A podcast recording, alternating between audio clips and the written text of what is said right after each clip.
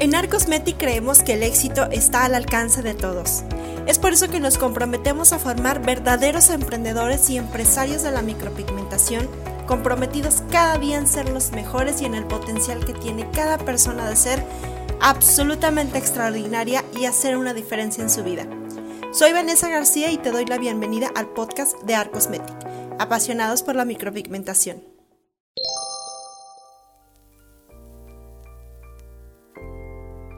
Hola, ¿qué tal artistas? Aquí Vanessa García, buenas tardes, noches, días, desde donde quiera que se estén conectando y sintonizando este podcast. En este episodio quiero hablarles de algo muy importante y de mucha relevancia, es un tema serio, que es la bioseguridad en tu cabina de trabajo, ¿ok?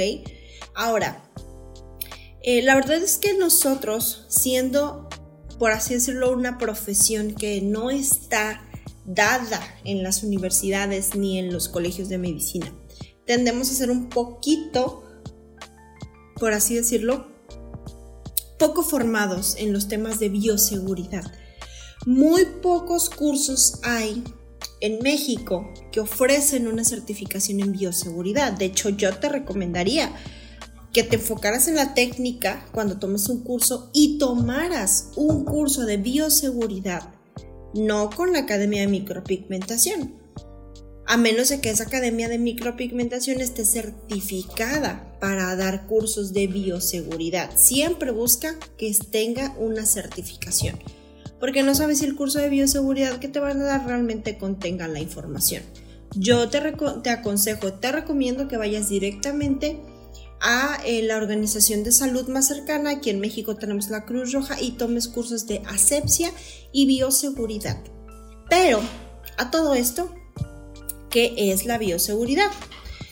Llamamos bioseguridad a al conjunto de principios, normas, protocolos, tecnologías y prácticas que se implementan para evitar un riesgo para la salud un riesgo para el medio ambiente o proviene de la exposición a agentes biológicos causantes de enfermedades infecciosas, tóxicas o alérgicas. O sea, esto lo estoy leyendo directamente de la página de internet, pero la bioseguridad son eh, técnicas, principios, protocolos que evitan poner un riesgo para la salud. ¿Cómo sabemos? Obviamente en nuestras cabinas de micropigmentación tenemos que saber que las cabinas de micropigmentación son muy dadas a la falta de bioseguridad. ¿Por qué? Porque nosotros trabajamos como casi como un estudio de tatuaje, donde mediante de objetos punzocortantes, llámense láminas, tébori o agujas, introducimos un pigmento a la piel. Al momento de nosotros atravesar la piel se genera una pequeña heridita que puede, eh, obviamente mediante esa heridita sale un poquito de sangre y esa sangre puede ser causante de alguna enfermedad, ¿sí? Que es lo que le llamamos patógenos transmitidos por la sangre. Ahora, ¿por qué nos interesa todo esto? Obviamente porque nosotros trabajamos pues con sangre, linfa y algunos otros fluidos corporales que pudieran ser causantes de alguna enfermedad. Es por eso que aplicamos la bioseguridad para evitar alguna enfermedad. Vamos a poner un ejemplo. Digamos que tú hiciste micropigmentación a una persona, eh, destapaste tu agujita y todo, le hiciste, no sé, la línea de los ojos, por ejemplo, y esa aguja, aunque tú no lo veas, pero contiene sangre. Si esa aguja la dejas por ahí como mal puesta, y ahorita vamos a ver cuáles son las malas prácticas, pero si tú dejas tu agujita ahí mal puesta y alguien viene y se pica con esa aguja, llámense, no sé, tú misma o algún asistente que tengas, entonces, si la clienta anterior tenía alguna enfermedad patológica, bueno, alguna patología, perdón, puede contagiarse la siguiente persona que haya tocado esa aguja. Es por eso que es muy importante cuidar la bioseguridad. También, por ejemplo, ahora que estuvo lo del COVID, que está todavía, uno también de las enfermedades que pueden ser transmisibles por falta de bioseguridad, pues es el COVID, ¿no? Y todos sabemos las consecuencias graves o fatales que pueda tener esta enfermedad. Ahora, es importante entender y conocer la bioseguridad en tu cabina de trabajo para preservar nuestra salud la salud de nuestros colaboradores o empleados y nuestros clientes. ¿Ok? Principalmente por eso. El enfoque es la salud. ¿Cuáles son los riesgos de la falta de bioseguridad y de la falta de medidas de bioseguridad para preservar nuestra salud? Pues precisamente es que, eh, no sé ustedes, pero yo por ejemplo tengo muchos planes a futuro y no quiero enfermarme, entonces si yo me enfermo, pudiera estar coartando esos planes a futuro y no solamente mis planes a futuro, sino también los planes de mi familia, tal vez de mis hijos, de mis seres cercanos, porque yo también puedo contagiarlos, o también a mis clientas, que eso es muy importante. Entender la responsabilidad que tenemos con todas y cada una de nuestras clientas para preservar no solamente mi salud, también la salud de mis clientes. ¿sale? Entonces es muy importante que entendamos que los riesgos de la falta de bioseguridad, pues es enfermarnos o la muerte, tanto de nosotros como de nuestros clientes. Y no te lo digo para espantarte, ni te lo digo para que, ay, o sea, nos pongamos como que, no, no, no. Te lo digo para que entremos en conciencia y empecemos a hacer cosas que nos ayuden a preservar la salud con la bioseguridad, ¿ok? Entonces, ¿en qué enfermedades aplica? Todas las enfermedades pudieran ser contagiadas, no solamente aquellas que son transmitidas por sangre, sino todas las enfermedades. Llámense las, las, enfermedades respiratorias, las enfermedades estomacales y obviamente como ya mencioné los patógenos transmitidos por la sangre como el VIH, como eh, la hepatitis, etcétera, etcétera. Entonces, haz de cuenta que a lo mejor pudiéramos pensar, pero es que no, mi cliente no tiene SIDA, pues igual no me pongo guantes. No, eso no va a pasar. Todos los clientes se deben de tratar y trabajar de la misma manera el cliente presente una enfermedad activa o no. ¿Ok? Eso es muy importante de comprender, porque a veces hacemos la carta de exoneración o llenamos su expediente y le preguntamos, ay, ¿has tenido este, hepatitis este, o VIH? No, que no tengo. Ah, ok, entonces no me pongo guantes. No, eso no va a existir. No sabemos a ciencia cierta si está diciendo la verdad y segundo, es que a lo mejor la clienta desconoce si tiene algún patógeno o alguna enfermedad que pudiera transmitirnos a nosotros, ¿ok? Créanme chicas, el riesgo de pincharse con una aguja que ha tocado a un cliente es un riesgo muy, muy presente en esta profesión. Por eso jamás debes de trabajar sin las medidas de bioseguridad pertinentes que te ayuden a tener una, a preservar tu salud a largo plazo, ¿ok? Ahora sí, vamos un poquito con las medidas que puedes tomar de manera inmediata para asegurar la bioseguridad en tu cabina de trabajo. Obviamente son recomendaciones generales, pero la Secretaría de Salud de tu estado, de tu país, de tu municipio, te dirá los requisitos necesarios que tenemos que tener todos y todas y todes para asegurarnos que cada una de las cosas puntualmente se cumplan a la perfección, ¿sí? Por ejemplo, usar siempre cubrebocas. Y esto ya era algo que manejamos desde hace muchos años y no solamente cuando existía lo, existe lo del COVID. Siempre las micropigmentadoras y micropigmentadores debemos de utilizar cubrebocas tapando nariz y boca. Inclusive si te dedicas a las uñas, a las pestañas, porque luego también había, antes de la pandemia, había las chistas que no trabajaban con cubrebocas, ni ellas ni sus clientes y obviamente eso se nos quedó y por algo se, por algo se extendió tanto, ¿no? las enfermedades respiratorias, pero siempre hay que usar cubrebocas. De preferencia utiliza, aparte del cubrebocas, la careta protectora. Las dos cosas, no nada más el cubrebocas o no nada más la careta.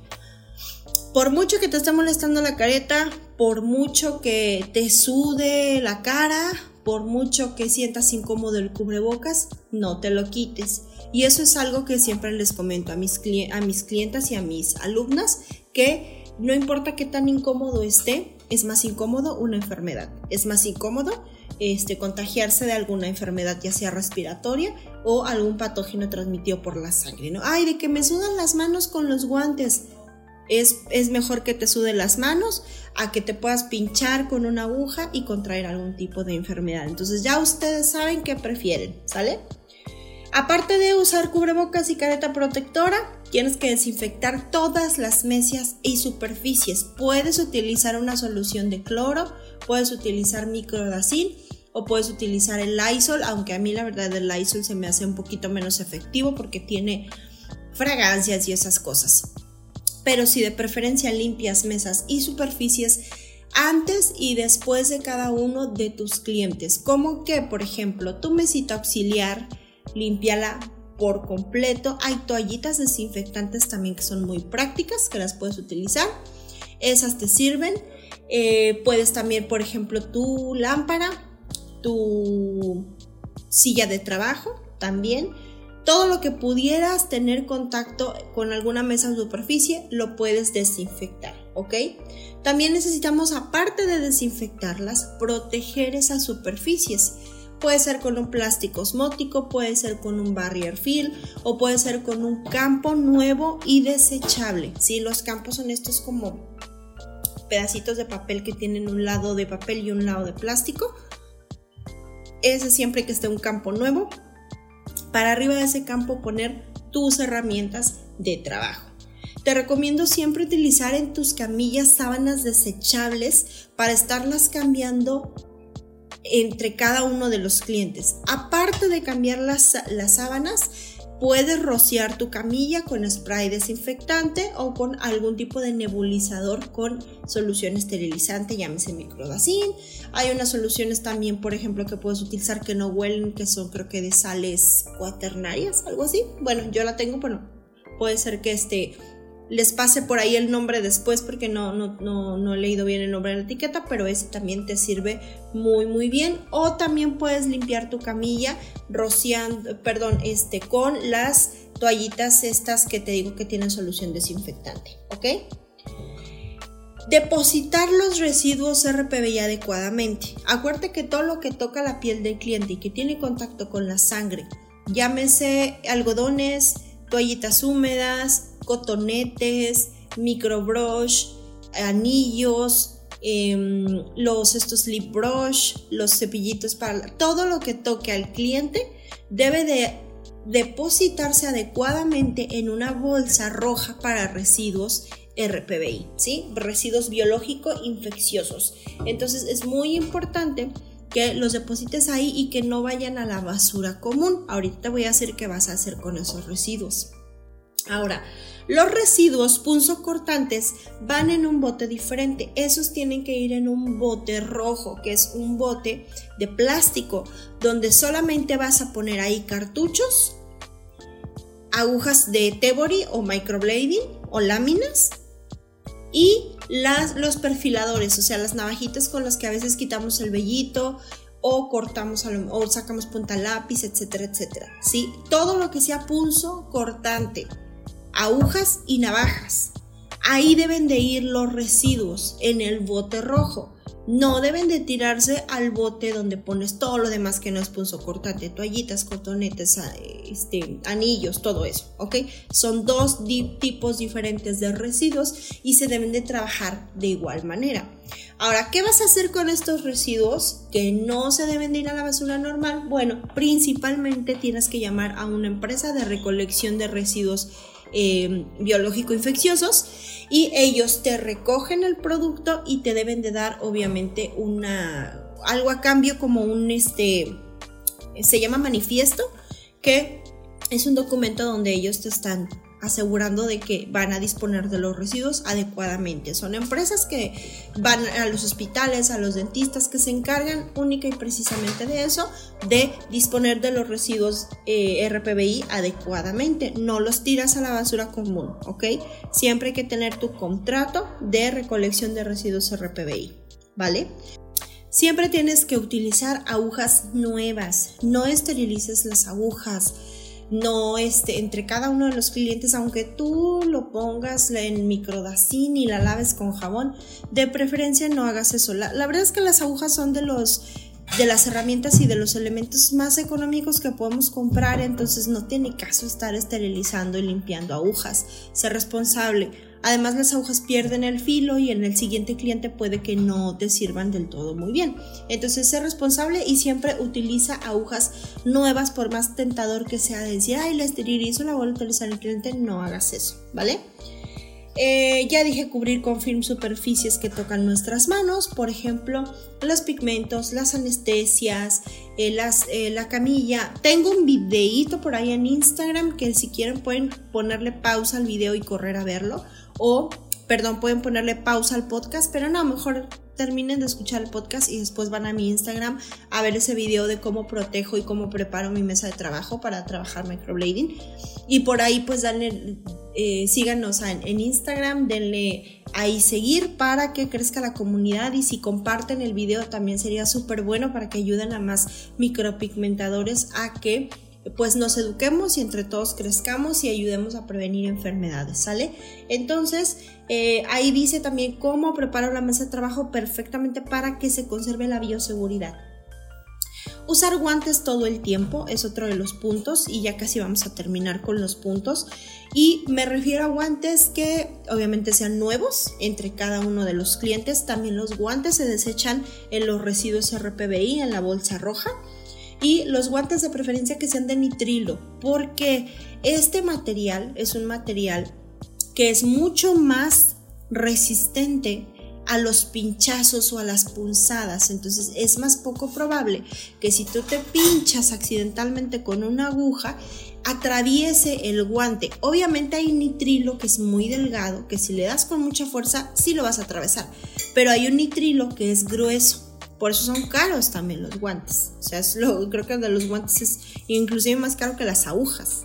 Entonces, los guantes deben de ser de nitrilo y de un nitrilo de un grosor o de un calibre alto para que nos ayude precisamente a poder evitar que al pincharse al pincharnos con alguna aguja, pues pudiera ocurrir que nos que esa aguja atraviese el guante y esa aguja entre a nuestra piel. Entonces, siempre utiliza guantes, ¿sale? Desinfectar tus herramientas de diseño es muy importante también. Lo que utilizas para diseñar, el lápiz, el vernier, el arco, la, este, bueno, las plantillas son desechables, pero también son un material de diseño. Entonces, todo lo que utilizas para, para diseñar, también desinfectalo, ¿sí? Es muy importante desinfectar. Ahora, hay dos conceptos diferentes. Desinfectar es una cosa y esterilizar es otra cosa. Las herramientas de diseño, como todavía no estás haciendo un corte en la piel, las puedes solamente desinfectar, por ejemplo, con una solución de alcohol o con eh, Lysol. Pero las herramientas que tocan la piel que ya está abierta, que este, en este caso serían únicamente los inductores, esas herramientas sí se deben esterilizar. La esterilización ya es un proceso un poquito o no, no un poco, sino un bastante más delicado. Se, son con otro tipo de herramientas, por ejemplo con la autoclave puedes esterilizar, también puedes esterilizar con microdacin. Igual para no hacerles el podcast bien largos, córrale a mi Instagram y ahí tengo un video de cómo lavar y esterilizar tus inductores para que siempre se conserve la bioseguridad y no haya riesgo de contaminación cruzada, ¿ok? De cualquier manera, chicos y chicas, estas recomendaciones son solamente como algo introductorio y una, eh, un aporte muy personal. Pero siempre les voy a recomendar que tomen un curso de asepsia y bioseguridad con una entidad certificada para que siempre trabajen con las mayores normas de higiene y asepsia y así evitar enfermarse, ¿ok? Entonces, no nada más sigan lo que les estoy diciendo, también váyanse a tomar el curso porque también lo vamos a necesitar y eso los va a convertir en profesionales que estén mucho mejor capacitados y en profesionales de la micropigmentación de alto nivel. Como siempre lo decimos en Arcosmetic, es nuestra prioridad, formar artistas realmente profesionales, ¿ok? Ahora, ¿por qué desinfectamos los inductores y los esterilizamos? Que son esos, los inductores son esos palitos los que, donde pones la aguja para hacer microblading. ¿Por qué y no utilizar desechables? Pues porque los desechables son de plástico y contaminan bastante. Entonces, eh, por ejemplo, los inductores que vienen, los inductores desechables, pues, ¿qué te asegura que realmente estén completa y absolutamente esterilizados? O sea, la etiqueta puede decir está esterilizado, pero ¿qué te asegura?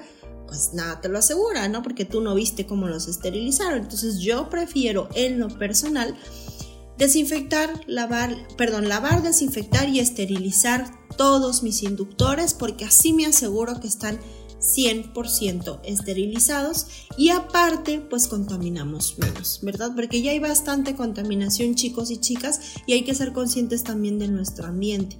Me gustaría hacer otro podcast también hablando de, de cómo, de cómo ser ecológicamente responsables al momento de trabajar micropigmentación, pero ese es tema de otro podcast.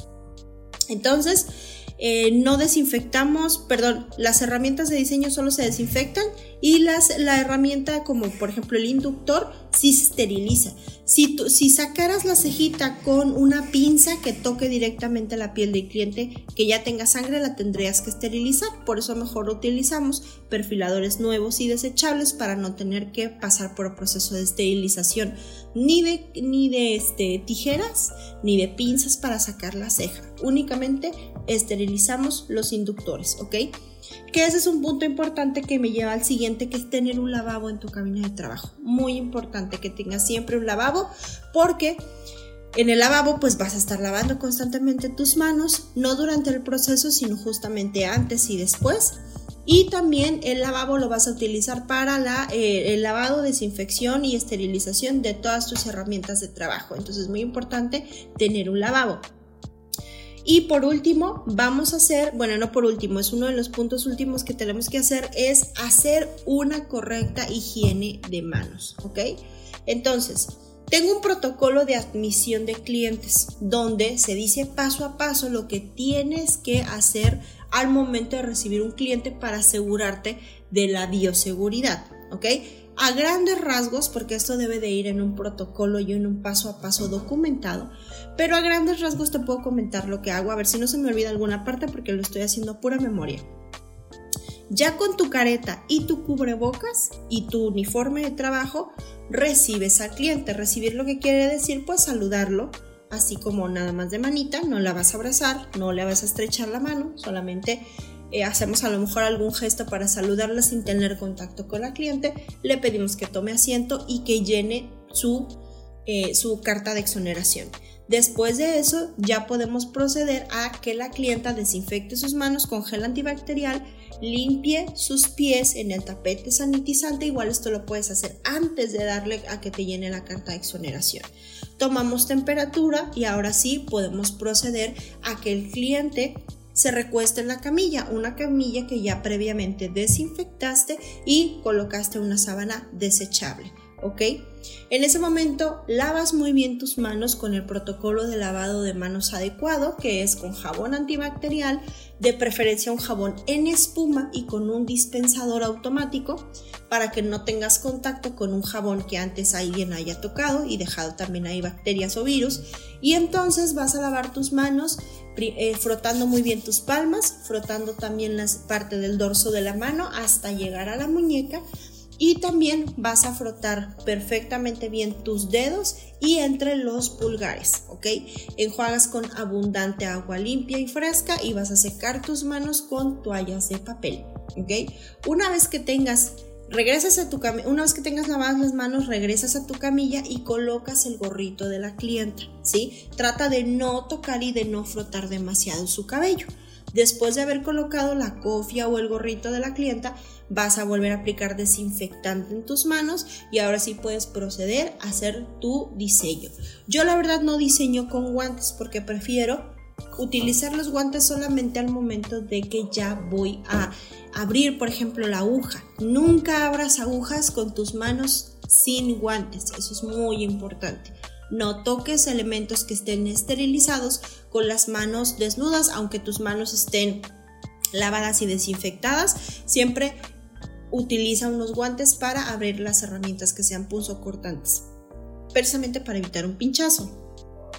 Si te llegaras a pinchar, pues no, igual este, si la aguja no ha tocado previamente al cliente, pues no pasa nada, desechas esa aguja y la vuelves a colocar una aguja nueva. Pero si esa aguja ya tocó al cliente y te llegaras a pinchar porque no traes guantes, pues ahí sí puede ser algo muy, muy grave, ¿ok? Entonces, eh, hasta ahí es el protocolo de admisión de clientes. Lo vamos a resumir un poquito. Es el cliente llega, se toma temperatura, se desinfectan sus manos, se limpian sus pies, te llena la carta de exoneración. Después de llenarte la carta, pasa ya a la camilla que tiene una sábana desechable y tú con tus manos ya lavadas y desinfectadas puedes proceder a lo que vayas a hacer primero, ya sea diseño o ya sea anestesiar, ¿ok? Entonces siempre cuida la bioseguridad y también este, procura siempre estar al pendiente, porque a veces eso se nos olvida. A veces no estamos al pendiente y andamos pensando así en pajaritos y en cositas y no estamos muy al pendiente. Hay que estar, en esta profesión hay que estar siempre muy al pendiente de todo lo que hacemos y de cuidar la bioseguridad y la contaminación cruzada. Es algo que te encargo muchísimo. Concéntrate para nunca cometer errores en cuanto a la asepsia, la bioseguridad y la contaminación cruzada. ¿Sale? Por último, también es muy importante que no comas ni bebas dentro de la cabina de trabajo. Hay sus excepciones, no te digo que no me ha pasado que de repente una clienta este, em, empieza a toser o quiere un traguito de agua. Yo creo que agua sí puedes tener, pero pues que se quite el cubrebocas rápido, tome el agua y se lo vuelva a poner. Es muy importante más que nada porque la clienta también tiene que tener cubrebocas, ¿sale? Entonces, ni comida ni bebida dentro de la cabina de trabajo. Y lo más importante pues obviamente es guardar sana distancia. Obviamente como estamos trabajando tan cerca del cliente, por eso tenemos la mascarilla, porque no se puede guardar la sana distancia cuando trabajamos micropigmentación, pero sí puedes guardar sana distancia entre colaboradoras, entre otras compañeras, entre otros clientes, entre la recepcionista, etcétera, etcétera. Eh, para que tengas en cuenta que los señalamientos de sana distancia deben de estar bien establecidos dentro de tu local, ¿ok? Y pues bueno, eso es lo que, lo que les quería yo nada más comentar acerca de la bioseguridad. Es solamente una introducción, es solamente como a manera general de conocimiento para que te amplíes y para que amplíes un poquito más tu visión acerca de tener la bioseguridad. Eh, yo creo que no voy a tocar ahorita los errores, porque si no están dentro de esto, pues obviamente es un error, pero lo vamos a trabajar en el siguiente podcast de errores que cometemos al trabajar la bioseguridad o, no trabajarla en absoluto, ¿verdad? Mi nombre es Vanessa García, chicas, muchas gracias por escuchar este episodio del podcast. Los espero la próxima semana con otro episodio, espero que les guste, que lo compartan en redes, que me ayuden a darles difusión, pues para que más personas sigamos aprendiendo y que sigamos obviamente eh, formando profesionales de alta calidad en la micropigmentación. Les dejo un gran saludo, un gran abrazo, los quiero y seguimos escuchándonos en el siguiente episodio. Bye bye. Este podcast fue producido para Art Cosmetic por Eric Fillmore, arroba Cosner.